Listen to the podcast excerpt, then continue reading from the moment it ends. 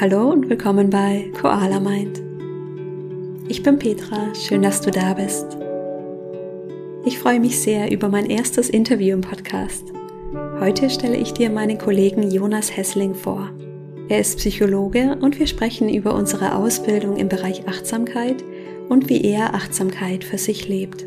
Er erzählt, wie er selbst nach einer Sportverletzung auf 4000 Metern Höhe am Tiki-Taka-See zur Meditation gekommen ist ich habe Jonas gefragt, was bei einem Gedankenkarussell eigentlich aus psychologischer Sicht passiert und wie wir da wieder rauskommen.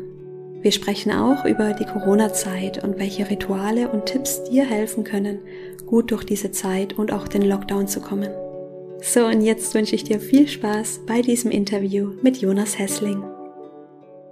Hallo und willkommen heute zum ersten Interview auf Koala Mind überhaupt. Jonas Hessling. Jonas hat mit mir zusammen die Ausbildung zur MBSR-Lehrerin oder in deinem Fall Lehrer gemacht, zum Achtsamkeitstrainer.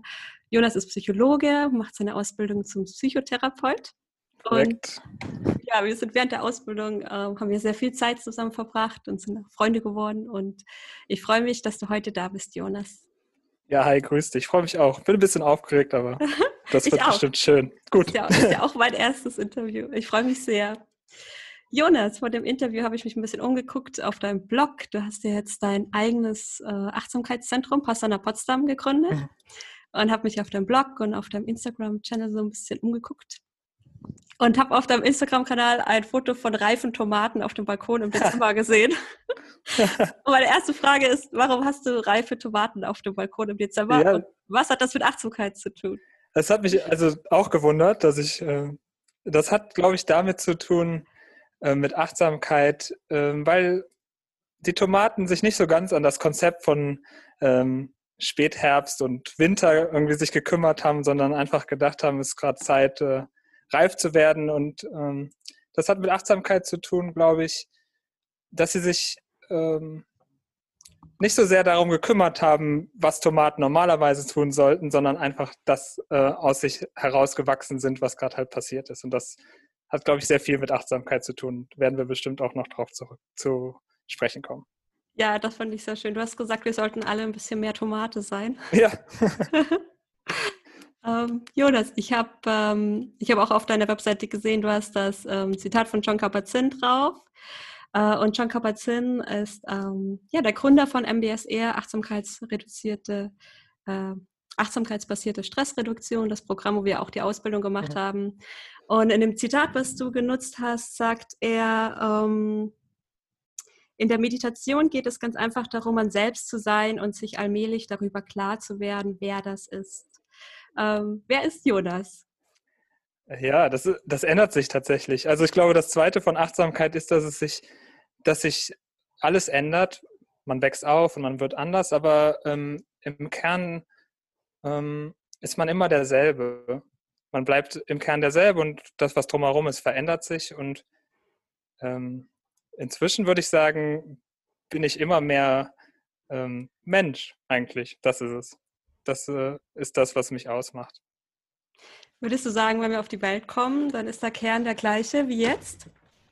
Ähm, aus Sicht der Achtsamkeit ist es sicherlich so. Aus Sicht der Achtsamkeit ähm, würde man sagen, man ist immer sowas wie Präsenz. Also man ist immer Mensch unter all den Sachen, die man dann so lernt, von seinen Eltern mitbekommt, in der Schule lernt. Aber ähm, wenn man sich, wenn, ich glaube, Jack Cornfield hat es gesagt, wenn man in den Spiegel guckt, dann fühlt man sich praktisch immer gleich, auch wenn man im Spiegelbild jemand Älteren sieht. Und ich glaube, das stimmt auch. Was würdest du sagen, hat dich so ausgemacht, so in deinem Kern? Oder was sind Dinge, die du immer wieder mehr wo du mehr zurückfindest und wo du vielleicht auch mal weggekommen bist in der Zwischenzeit? Hm, das ist eine gute Frage. Ich glaube, einfach auch mit, mit Dingen in Kontakt zu kommen, mit anderen Menschen, mit den Sachen, die einem Spaß machen. Da, da kommt man immer in Wellen mal wieder hin und mal wieder zurück. Vor allem, was, was gerade neu ist, ist, ist sowas wie Freude mit Natur zu sein.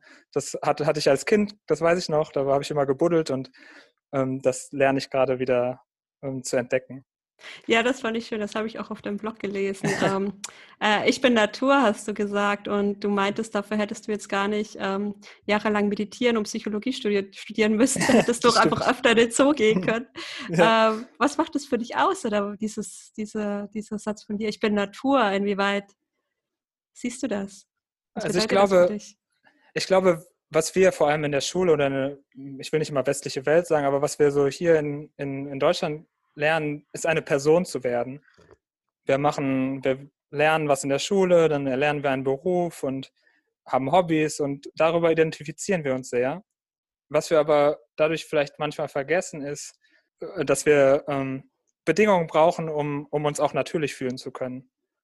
Das kann einerseits dadurch, dadurch geschehen, dass wir tatsächlich mit uns mit Natur verbinden, aber auch einfach, dass wir unsere natürlichen Bedürfnisse wieder kennenlernen. Was für dich ein natürliches Umfeld, wo du sagst, wo du merkst, da bist du du und da blühst du auf und da fühlst du dich wohl in der Umgebung? Also ich glaube, ähm, eine Gemeinschaft ist ganz wichtig. Also andere Personen, ähm, wo man einfach so sein kann, wie man ist. So platt es klingt, aber ähm, das gehört sicherlich dazu. Und dass man vielleicht auch seinen eigenen Rhythmus hat. Ne? Viele Rhythmen sind einfach heutzutage vorgegeben, einfach durch Arbeitszeiten und und das muss nicht immer mit dem Rhythmus übereinstimmen, den man selbst hat. Und da dem wieder ein bisschen Platz zu geben, kann, glaube ich, ähm, sehr befreiend sein. Ja, ich merke das gerade auch, ähm, wo es so früh dunkel wird, ne? Mhm. Wo, wo Katzen den ganzen Tag schlafen und ganz viel essen, wo ich mir denke, sollten wir eigentlich auch machen. Ne? Ja, also genau. viel mehr schlafen und ist schon irgendwie vorgegeben in der Winterzeit, dass man vielleicht ein bisschen ja. runterfährt, ne? Ja. Ja. Und dann kann man im Frühling wieder so ein bisschen lebendiger aufblühen. Ja, genau, kannst wieder aufwärts gehen. Ähm, Jonas, du hast äh, ja schon äh, relativ früh dich für Psychologie interessiert oder dann auch Psychologie studiert. Äh, was hat dich dazu bewegt oder woher kam, kam, das Interesse in Psychologie? Nimm uns mal mit zu dem kleinen Jonas. Äh, ja, also, was, was, war das, was bei dir so dich inspiriert hat, da hin, näher hinzuschauen, was mit hm. Menschen zu machen? Also ich glaube, mich hat immer schon die Frage umtrieben, warum Menschen das tun, was sie tun. Ähm, ich weiß, ich komme aus einer Großfamilie mit relativ vielen verschiedenen Charakteren und ähm, war immer so der Jüngste, also hatte ich immer so ein bisschen die Beobachtungssicht äh, auf die Erwachsenen und anderen. Und ähm, da kam immer die Frage, warum machen Menschen das so, wie sie es tun? Und ähm, dem wollte ich mich irgendwie annähern. Ich habe es erstmal mit Sozialwissenschaften vers versucht also ein bisschen mehr den größeren Rahmen. Dann dachte ich, ja, ich würde schon gerne auch wissen, wie es in Menschen so funktioniert und äh, glaube, das hat, war der Weg zur Psychologie. Also witzig, das Interesse, Interesse fängt dann einfach auch an in der eigenen Familie oder im eigenen Nachbarn, Umfeld, ne? mehr zu verstehen, warum die Menschen sind, wie sie sind. Das kann ich total gut nachvollziehen. Ja. Und ich ich glaube, das ist immer, wir fangen immer da an mit dem Interesse, wo wir halt sind. Ne? Also das, was vor unserer Nase ist, das fängt irgendwann an, uns zu interessieren und dann breitet sich so ein Interesse für Dinge aus. Und während dem Psychologiestudium? Äh, ich habe mich ähm, erst so allgemein mit Psychologie, dann habe ich so ein bisschen Interesse gehabt, gehabt am Gehirn und habe so eher in die Richtung Neurowissenschaften mich weiter, ent, ent, ähm, weiter studiert. Was auch interessant ist, aber es ähm, irgendwie nicht so ganz die Antwort drauf gab. So, unser Gehirn ist schon spannend, aber erst, erst muss ich ehrlich sagen, mit der Meditationspraxis habe ich das so ein bisschen tiefer verstanden, was Menschen antreibt. Ja, hm, das ist spannend. Was ist der Unterschied zwischen das Gehirn zu studieren und es irgendwie zu erleben? Ähm, einerseits ist Hirnforschung relativ kompliziert. Alle Ergebnisse, die wir da so kriegen, sind mit Vorsicht zu genießen. Das ist schon spannend, aber ähm, dafür ist es einfach sehr komplex. Und, und ich glaube, wenn man selbst erstmal erfahren hat, okay, das, das ist sowas Simples wie, dafür, das ist Motivation, das ist Verbundenheit zu anderen, das sind Emotionen, das sind Gedanken, dann kann man das natürlich viel besser einordnen von, von einem eigenen Standpunkt aus. Und dann merkt man, okay, wenn ich so reagiere, dann ist die Wahrscheinlichkeit sehr groß, dass alle anderen Menschen das auch so empfinden oder ähnlich empfinden. Und ähm, so ist es wahrscheinlich auch. Das heißt, das reine Studium war manchmal schwer, das quasi so in den Alltag auch direkt zu übertragen, ne, wenn das so komplexe Studien sind und Erkenntnisse sind. ja, mhm. dann hört man irgendwelche Gehirnareale, die mit irgendwelchen Fähigkeiten zusammenhängen und man denkt, ja, kann schon sein, aber so, es ist nicht das, nicht das erfahrene Wissen. Ähm, momentan ähm, haben wir ja alle äh, eine relativ intensive Zeit und ähm, insbesondere positiv zu bleiben ist gerade so ein bisschen äh, eine Herausforderung für uns alle. Ähm, hast du aus psychologischer Sicht so ein paar Tipps, was, was da helfen kann? Im Umgang mit Corona meinst du? Mhm, Im Umgang mit ja. der besonderen Zeit. Ne? Viel allein zu Hause zu sein, mhm. auch die Zukunft, unsichere Zukunftsvorhersicht äh, und so weiter. Mhm. Also ich glaube, erstmal ist es wichtig anzuerkennen, dass es eine, auch, auch eine schwierige Zeit ist. Ähm, das, das ist wichtig und ich glaube, es ist auch das wahrzunehmen, dass das auch normal ist. Ich glaube, glaube, unsere Generation und auch die Generation davor haben einfach wenig Krisen erlebt in dem Ausmaß. Ne? Wenn man weiter zurückguckt, dann sieht man Weltkriege und spanische Grippe und sowas. Und ähm, ich glaube, es ist eher normal als, als nicht normal. Was aber nicht heißt, dass wir nicht sozusagen darauf reagieren könnten. Besonders in diesen Zeiten ist, glaube ich, sehr wichtig, auch freundlich mit sich umzugehen. Ne? Hm, zu, anzuerkennen, dass es schwierig ist und dass man vielleicht ein bisschen nachsichtiger mit sich selbst ist. Und gleichzeitig, glaube ich, was vielen Leuten gerade fehlt, ist eine klare Struktur, ähm, ein klarer Tagesablauf. Ähm, und da hilft es, also mir hilft es, ich kann nur für mich sprechen, aber mir hilft es sehr klar zu strukturieren, was ich an einem Tag machen möchte. Und es geht nicht so sehr darum, dass ich die To-Do-Liste abhake, da kommt wieder die Nachsichtigkeit rein, sondern dass ich einfach einen Plan habe, ähm, dann und dann mache ich das und dann und dann plane ich auch Sachen ein, die mir gut tun. Und dann gucken wir mal, ob das auch so funktioniert. Ja. Mhm, eine klare Tagesstruktur, das glaube ich, ja. dass das gut helfen kann. Und besonders für Leute, die im Homeoffice arbeiten, ist es vielleicht auch wichtig, sich Rituale zu machen. Wann fängt der Tag an? Wann hört er auf? Ich habe von einigen gehört, die ähm, sozusagen den nach Hause und zum äh, Jobweg einfach ähm, sozusagen nachmachen, indem sie fünf Viertelstunde ums Haus gehen und dann am Ende des Arbeitstags nochmal eine Viertelstunde ums Haus gehen. Finde ich sehr, sehr gute Ideen. Das ist eine gute Idee, um das auch zu trennen, Arbeitszeit und Freizeit. Genau. Ja, und ich glaube, es ist für viele auch intensiv, so viel Zeit mit der Familie zu verbringen. Oder mit dem Partner oder mit Leuten, die einem, die ständig im Haus sind. Und da zu gucken, okay, welche Zeiten können wir zusammen nutzen und welche Zeiten brauche ich aber auch deutlich für mich alleine. Auch drüber zu sprechen, ne? Ja. Also ich glaube, ähm, es kann natürlich ist dann natürlich auch eine, eine wahnsinnige Gelegenheit, um auch das einzuüben, ne? über eigene Bedürfnisse zu sprechen und äh, zu sagen, das brauche ich gerade und das hilft mir gerade. Ja. Wie geht es bei dir in dieser besonderen Zeit? Hast du für dich so ein paar Rituale geschaffen? die dich stärken? Also natürlich äh, als Meditationslehrer hilft mir die Meditation sehr. ähm, ich mache relativ viel Yoga, weil ich glaube auch Bewegung gut tut und ähm, tatsächlich eine Stunde Mittagsspaziergang ist mein Ritual. Das ist so mal rauskommen und einfach nur gehen sozusagen. Das sind so die Sachen, wie man den Tag strukturieren kann. Wie empfiehlst du jetzt aus psychologischer Sicht mit so Gedanken umzugehen, die sich verstärken? Und du schreibst auch auf einem deiner Blogartikel ähm, über den Monkey Mind. Mhm. Vielleicht kannst du das mal aus psychologischer Sicht so ein bisschen erklären, was da passiert, wenn man sich in so einen, ja, in so einen Affenzirkus im Kopf äh, verrennt. Was passiert da?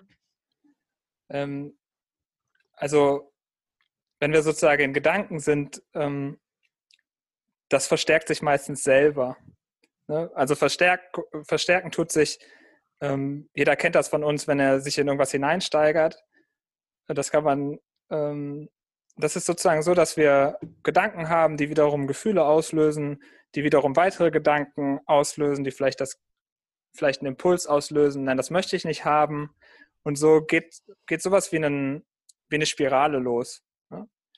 Und ähm, wenn diese Spirale sozusagen gefüttert wird von, von Stress oder von stressverstärkenden Gedanken, wie wir das nennen, dann kann man schnell ähm, aus einer, nicht Mücke, aber vielleicht aus einem Hund einen, einen Elefanten machen. Ne? Und das ist das, was dann passiert. Und meistens geht es uns damit nicht besonders gut.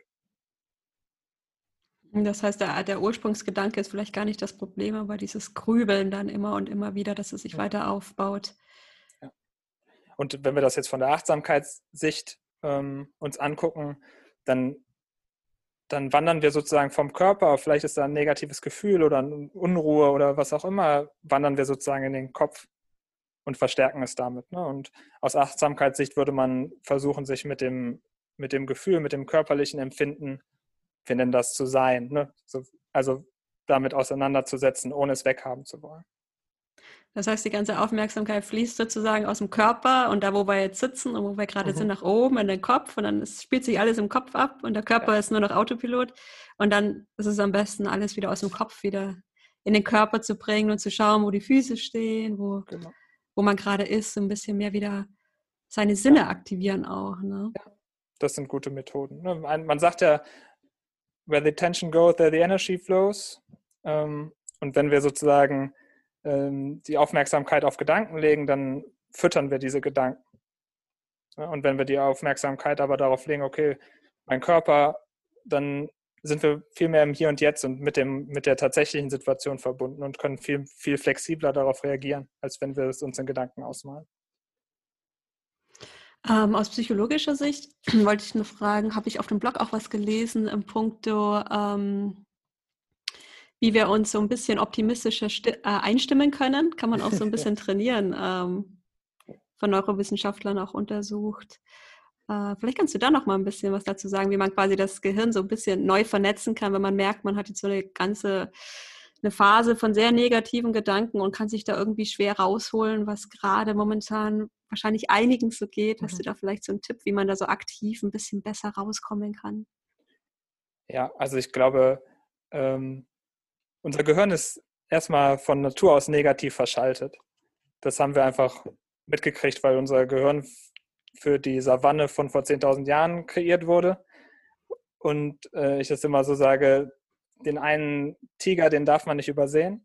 Ne, darum haben wir da Aufmerksamkeit drauf, aber sozusagen die zwei, drei leckeren Beeren, die können wir durchaus mal über, übersehen und ähm, überleben trotzdem. Also die Beeren zum Essen, nicht die Beeren, genau, die, die Tiere.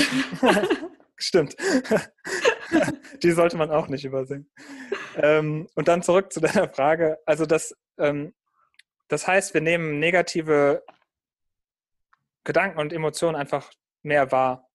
Und dem können wir aber entgegenwirken, indem wir sozusagen die tatsächlich positiven Sachen, die wir erleben, ähm, so, sozusagen mh, hm, anreichern, indem wir uns in dem Moment sehr bewusst machen, dass es gerade ein positiver Moment ist. Und das auch mal so spüren. Für, man sagt, man braucht so 15 Sekunden, dann wird das gut, gut gespeichert. Und 15 Sekunden in diesem positiven Gefühl sozusagen zu schwelgen, kann sehr hilfreich sein. Hm, das ist spannend. Das heißt, wenn man das nächste Mal, ja?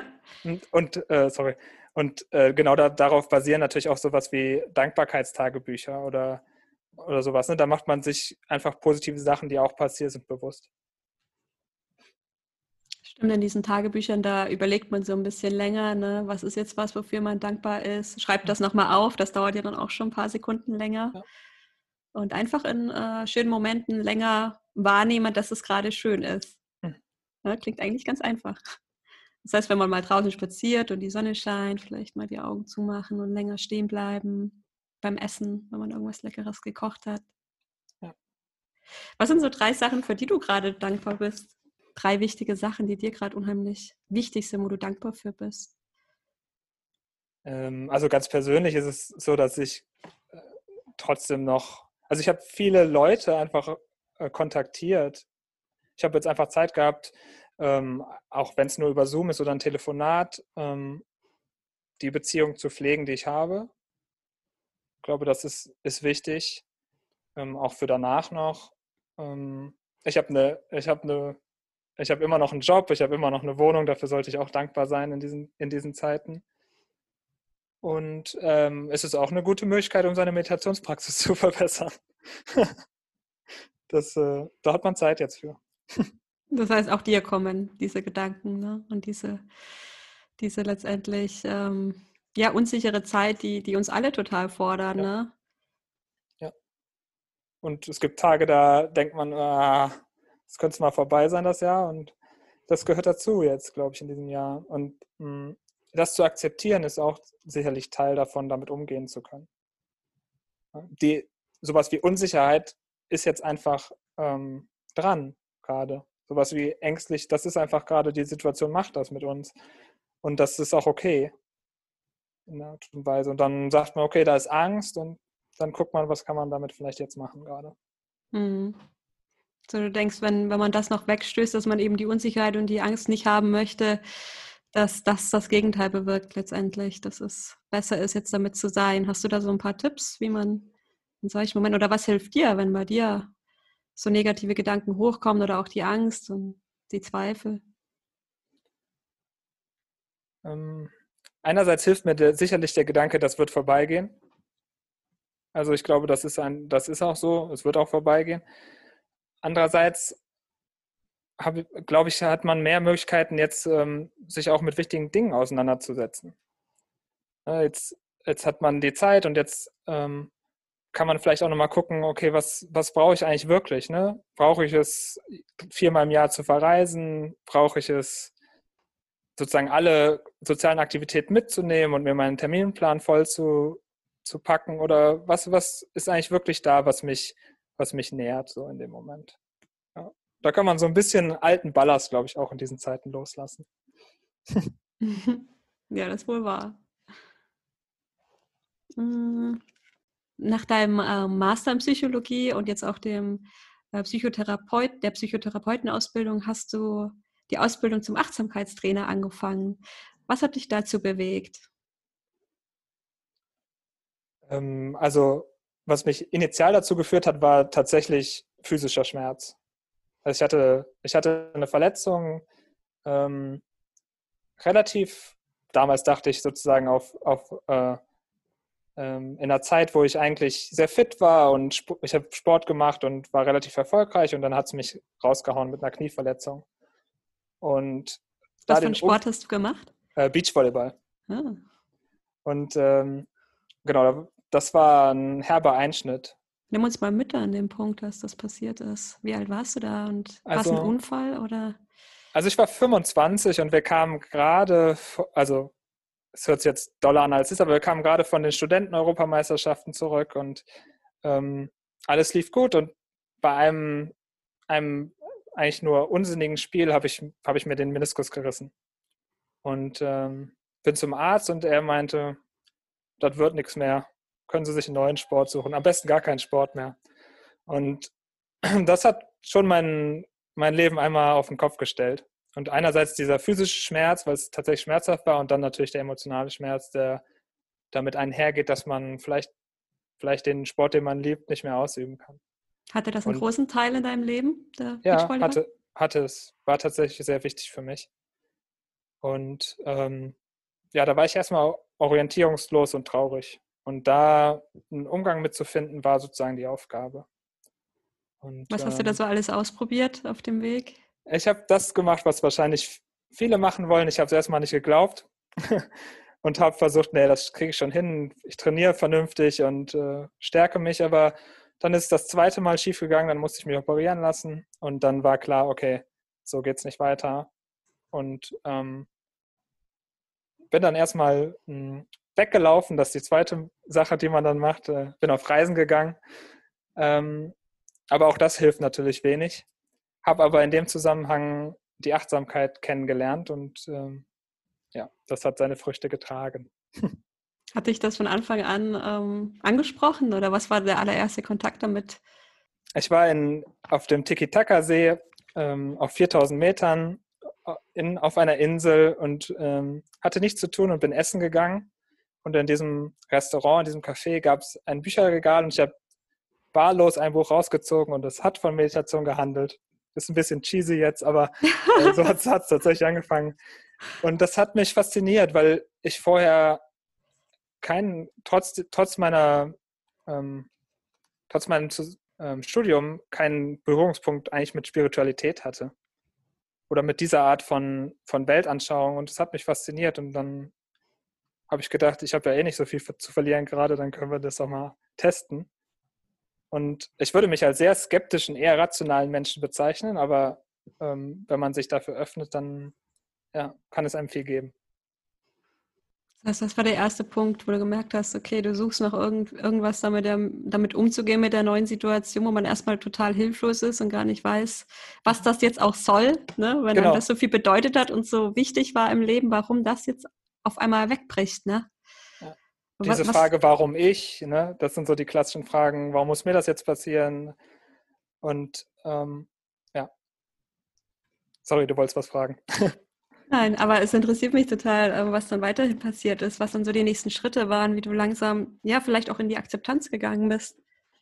Ja, erstmal ist mir das passiert, was wahrscheinlich vielen am Anfang mit der Meditation passiert. Es ist total ungewohnt. Es sind total viele Gedanken da. Ähm, man wird mit vielen inneren Sachen konfrontiert. Aber ähm, es entwickelt sich auch so ein Gefühl von Leichtigkeit.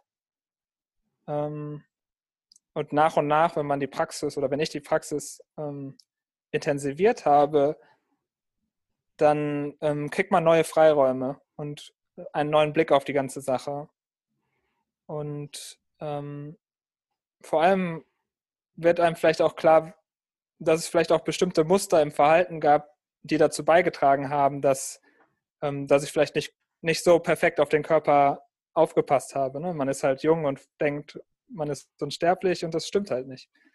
Ja. Und da auch vielleicht einen mitfühlenden und ähm, ein hilfreicher Support auch für seinen eigenen Körper zu sein, ähm, ist was, was man, was man lernt. Würdest du sagen, du gehst jetzt anders mit deinem Körper um wie zuvor, ja. vom Unfall? Total anders. ja, also ähm, früher würde ich sagen, ach, ich, ich kann noch ein bisschen, ich kann noch ein bisschen über die Grenze gehen. Und heute achte ich die Grenzen meines Körpers doch viel mehr. Und es hat so weit, also ich kann wieder Beachvolleyball spielen, was keiner je für möglich gehalten hat. Es hat lang gedauert und viele Stunden Yoga und Meditation, aber ähm, wir sind wieder ein gutes Team geworden. und ähm, ich glaube auch, das andere ist sozusagen, was jetzt auch aus der Achtsamkeit kommt, ist sozusagen, mit was identifizieren wir uns. Ne?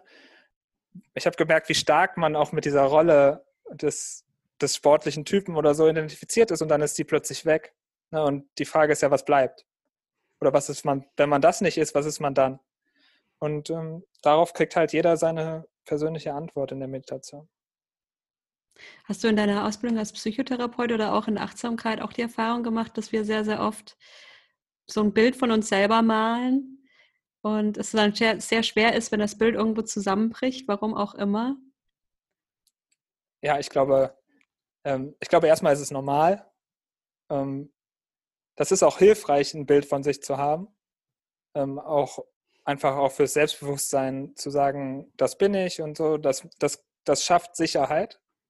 Ne? Aber natürlich hat es ähm, den Nachteil, weil wenn es zerbricht, dann ähm, hat man diese Art von Orientierungslosigkeit ich glaube, was man in der Achtsamkeit lernt, ist etwas entspannter, vielleicht ein bisschen humorvoller und ähm, flexibler mit den Rollen umzugehen, die man so inne hat. Und wenn wir ganz ehrlich sind, dann wechselt unsere Rolle permanent. Mal sind wir Kind, dann sind wir Schüler, dann sind wir Sportler, dann sind wir Studenten, dann sind wir arbeitslos, dann sind wir, arbeiten wir was, dann sind wir Gärtner. Also eigentlich wechselt es permanent. Und selbst innerhalb eines Tages. Mal sind wir derjenige, der einkaufen geht, ist eine ganz andere Rolle als in unserem Beruf. Dann sind wir der, der zu Hause ist. Was hilft dabei, so äh, entspannt zwischen den Rollen zu wechseln? Auch, dass man loslassen kann, vielleicht von der einen Rolle im mhm. Büro mhm. äh, und sich zum Beispiel auf eine Familienrolle einlassen kann mhm. oder dass, es, dass einem das leichter fällt. Ich glaube, es hilft, zu, sich ab und zu bewusst zu machen, ähm, wo man gerade ist. Also ich, ich habe hab mir sowas überlegt, was dass ich häufiger mache, wenn ich durch irgendeine Tür gehe dann, oder in einen neuen Raum komme oder so, dann mache ich mir kurz bewusst, was ist eigentlich meine Intention hier, was will ich hier verkörpern. Und wenn ich ähm, zum Beispiel nach Hause komme, dann möchte ich die Privatperson sein. Und wenn ich auf Arbeit gehe, dann möchte ich vielleicht eher eine professionelle Rolle einnehmen. Und das, das hilft mir, das zu trennen. So.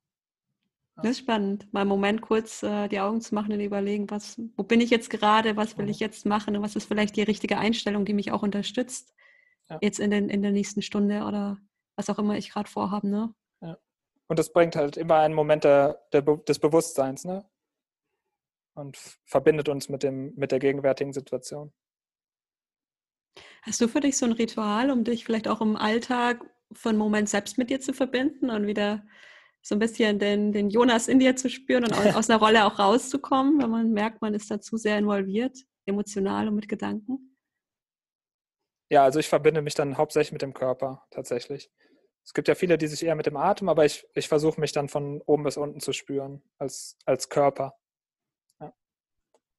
Und ich merke das auch, dass, dass in Situationen, wo vielleicht man vorher vielleicht zum Handy gegriffen hat, aber die sind ganz wertvoll, sowas wie in der Schlange stehen, am Bus stehen, draußen irgendwo zu stehen oder einfach nur zu sitzen und einmal zu spüren, dass ich gerade da bin. Das ist eine sehr schöne Erfahrung. Und dann ist auch das Warten in Schlangen plötzlich ein Erlebnis. Ja, man sieht auch viel mehr Sachen, die man vielleicht vorher gar nicht gesehen hat. Ne? Ja. Man sieht mehr andere Menschen, man guckt Leuten vielleicht ja. wieder mehr in die Augen. Ja. Und das ist, glaube ich, was noch was Wichtiges, was du sagst. Ne? Wir sind oft auch, wenn wir in Rollen sind, gedanklich viel bei uns. Und ähm, wenn wir aber sozusagen mit dem, was da drunter liegt, diesem, was ich immer Mensch sein oder Natur sein oder so nenne, dann können wir uns auch mit anderen Leuten verbinden, weil äh, und durch deren Rollen durchgucken und sozusagen mit dem verbinden, was da dahinter ist. Und dann sind einfach äh, andere Formen von Begegnungen möglich. Dann ist es nicht Einkäufer und Kassiererin, sondern es sind zwei Menschen, die gerade eine kurze Interaktion haben. Ja, es hilft vielleicht auch mehr zu verstehen, wie so der andere gerade so reagiert. Ne? Diesen Human diesen Common Ground als Mensch, ja. ne, wo man dann so viele Sachen auf einmal auch nachvollziehen kann, weil man ja. nicht mehr in der Rolle ist, sondern merkt, okay, die Person, die hat auch gerade einen ordentlichen, stressigen Tag. Zum Beispiel. Da kann man vielleicht auch das eine oder andere verzeihen und nicht persönlich nehmen. Ja. Mhm. Ja, haben wir jetzt eigentlich schon die Frage so ein bisschen beantwortet. Was bedeutet achtsam sein für dich? Ähm, möchtest du da vielleicht noch was hinzufügen?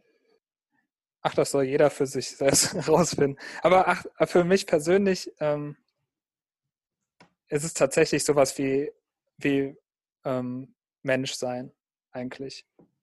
Das ist es, was da drunter liegt. Das ist schön gesagt.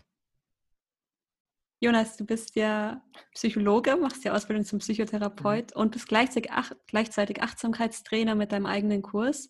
Ähm, wo siehst du die Stärken von äh, Psychotherapie und wo die Stärken von einem Achtsamkeitstraining? Mhm.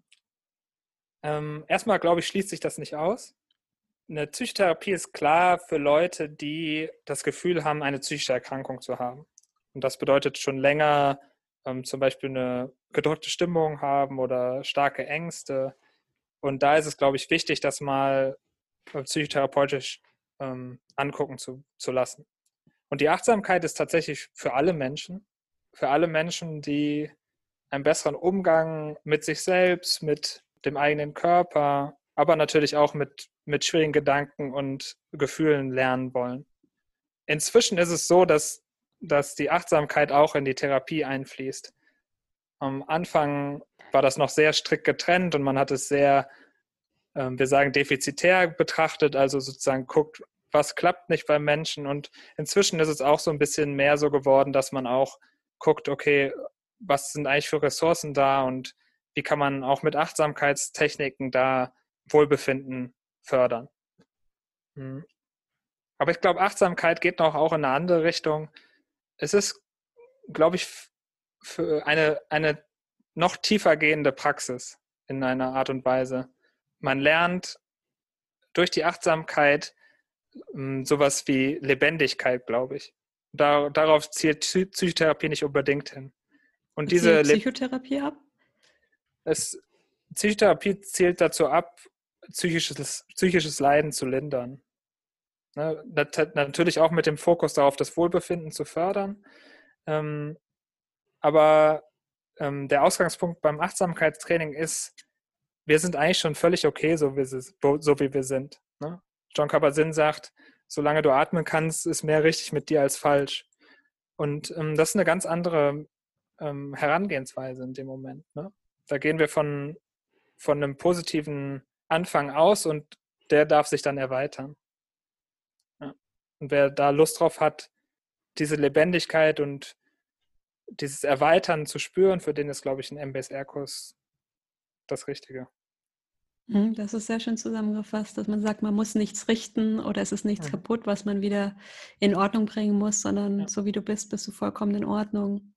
Äh, ich habe die Erfahrung auch gemacht, dass viele Menschen Mikrotraumas haben, ne? kleinere einfach Schmerzen aus der Vergangenheit, oft aus der Kindheit und eigentlich so gut wie jeder ähm, mehr oder weniger das Gefühl hat, ähm, da irgendwo einen Schmerz in sich zu tragen, mehr oder weniger zugedeckt. Mhm. Mhm. Ähm, ist Achtsamkeit grundsätzlich ähm, ein, gut, ein, guter Weg, um das auch anzugehen? Weil man geht äh, grundsätzlich ja nicht tiefer in die Ursachen des Schmerzes mhm. hinein, sondern guckt eher, wie man damit in seinem Alltag gut umgehen kann. Ja, genau. Der, der äh, Ausgangspunkt ist immer das Hier und Jetzt. Ne? Und alle, alle Muster, die wir so im Laufe des Lebens, ich glaube, du hast es gesagt, ne? bis 30 äh, kriegt man alle Muster und dann lernt man, äh, wie man die wieder entlernt. und ähm, wir alle haben, sind in irgendeiner Weise konditioniert und wir alle haben Kontakt mit dem Leid so ähm, gefunden oder haben den erlebt. Und ähm, im, im MBSR-Kurs sagen wir klar, das ist menschlich und in Ordnung. Ja?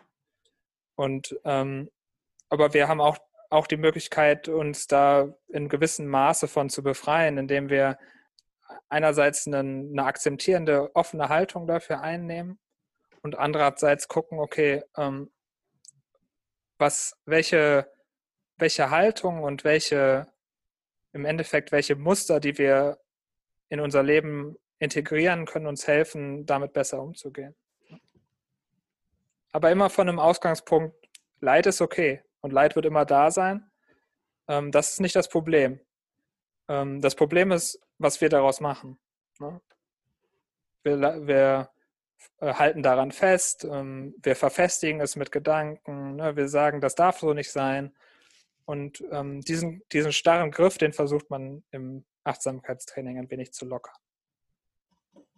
Sehr schön. Ähm, ja, habe ich jetzt eigentlich schon einige wichtige Sachen durch. Jonas, hast du noch irgendwelche Punkte, die du teilen möchtest? Ich meine, meine Hörer, die äh, machen ganz viel Meditation, interessieren sich für das Thema. Hast du noch irgendetwas, was du vielleicht denkst, was helfen könnte, was sie, was sie vielleicht noch unterstützen könnte, was dir vielleicht auch geholfen hat und was du gerne noch teilen möchtest? Ähm, ich glaube, Geduld ist, ist eine Fähigkeit, die, wir, die schwierig ist in diesen Zeiten, aber ähm, sowohl Geduld mit sich als auch mit der Praxis. Ähm, es ist auch mal okay, mal nicht zu meditieren oder mal weniger zu meditieren, aber so eine gewisse Kontinuität da reinzubringen, kann sehr hilfreich sein. Und äh, man sollte, glaube ich, immer den zweiten Flügel, nämlich das Mitgefühl, ähm, versuchen auch zu kultivieren. Ne? im Endeffekt ist es gar nicht so wichtig, glaube ich, ob dass man all seine Muster irgendwie angeht, weil man, weil man dann sozusagen in das Endlose einfach ein neues, ein, neuen, ein neues Hamsterrad entwickelt. Ne? Ähm, es geht nicht darum, alles Schlechte in uns zu tilgen, sondern einfach mit, ähm, mit uns so sein zu können, wie wir halt gerade sind. Und ähm, von dieser Ausgangsposition ist es viel leichter, was zu ändern. Wir sagen, okay, wir sind schon, wir sind schon so okay, wie wir sind. Ähm, das heißt nicht, dass man nicht manche Sachen anders machen kann, aber das, das aus dieser Leichtigkeit heraus ist, glaube ich, ist, glaube ich, das Entscheidende am Ende. Und das zweite, sorry, das zweite ist ähm, noch ein bisschen strenger. Wir sind, wir, wir machen Meditation nicht, um gute Medita Meditatoren oder Meditatorinnen zu werden. Ne? Wir machen das, um, um diese Lebendigkeit in die Welt zu bringen weil ich glaube, das ist das, was, ähm, was diese Welt mehr als alles andere gebrauchen kann. und das ist, kann schon beim kleinsten Kontakt mit dem Nachbarn sein. Ne? Also Achtsamkeit kann in jedem Moment gezeigt werden. Und ähm, auch sich klar zu machen, wenn man das in die Welt trägt, dann wird das von den anderen Personen weitergetragen. Sehr schön gesagt. Ich glaube, ursprünglich heißt das äh, entweder Liebe oder Freude ist das Einzige, was mehr wird, wenn man es hm. teilt. Ja. Das können wir jetzt hier sagen zum Thema ja. auch achtsam zu sein. Ne? Dass man, wenn man das, wenn man das abgibt, dann wird es mehr. Mhm. und ich glaube, danach sehen wir uns ja alle so ein bisschen. Ne? Und ja, zu, immer auch, dann kann man, glaube ich, Verständnis für andere Leute entwickeln. Wenn man sieht, was in einem selbst so vorgeht, wenn man äh, sieht, dass man bestimmte Impulse hat, wenn man sieht, dass man manchmal wütend ist, wenn man sieht, dass man auch freudig sein kann, dann wird es wohl bei anderen auch so sein. Ja, da ist wieder diese gemeinsame Menschlichkeit, ne? Ja. Mit allen Stärken und allen Schwächen, dass wir uns alle eigentlich am Ende total ähnlich sind. Ja. Ja. Dankeschön, Jonas. Bitte. Vielen Dank Danke für dir fürs Interview. Fragen. Ich fand es jetzt sehr angenehm. Ja, ich fand es auch schön. Wenn ihr mehr über Jonas wissen wollt, Jonas äh, ist in Potsdam, plant ja seinen nächsten MBSR-Kurs, hat auch einen Blog, Passana-Potsdam und einen Instagram-Channel, ganz neu. Mhm. Auch Passana Potsdam, richtig? Ja, genau. Genau. Ab, und, hm? ähm, ich habe heute festgelegt, glaube ich, dass ich ab dem 12.02. einen neuen Kurs anbiete. Super. Also wenn ihr aus Potsdam kommt und einen MESR-Kurs besuchen wollt, dann schaut doch bei Passana Potsdam vorbei und schreibt dem Jonas. Gerne. Super. Vielen Dank für das Gespräch, Jonas. Danke dir, dass ich die Möglichkeit hatte. Gerne. Mach's gut. Ciao. Schön, dass du wieder da bist. Ich freue mich sehr, wenn wir uns auf Instagram connecten und du mir schreibst, wie dir das Interview gefallen hat und was du für dich mitgenommen hast. Du findest mich unter koala.mind. Danke für die vielen Anfragen zu meinem MBSR-Kurs im Februar. Der Kurs ist jetzt leider ausgebucht, aber du kannst dich auf koala-mind.com slash mbsr auf die Warteliste für den nächsten Kurs setzen. Oder du fragst direkt bei meinem Kollegen Jonas bei Passana Potsdam an, ob er noch freie Plätze hat. Alle Links packe ich auch in die Show Notes. Nächste Woche gibt's wieder eine Meditation für dich. Ich freue mich schon drauf. Bis dahin, mach's gut, deine Petra.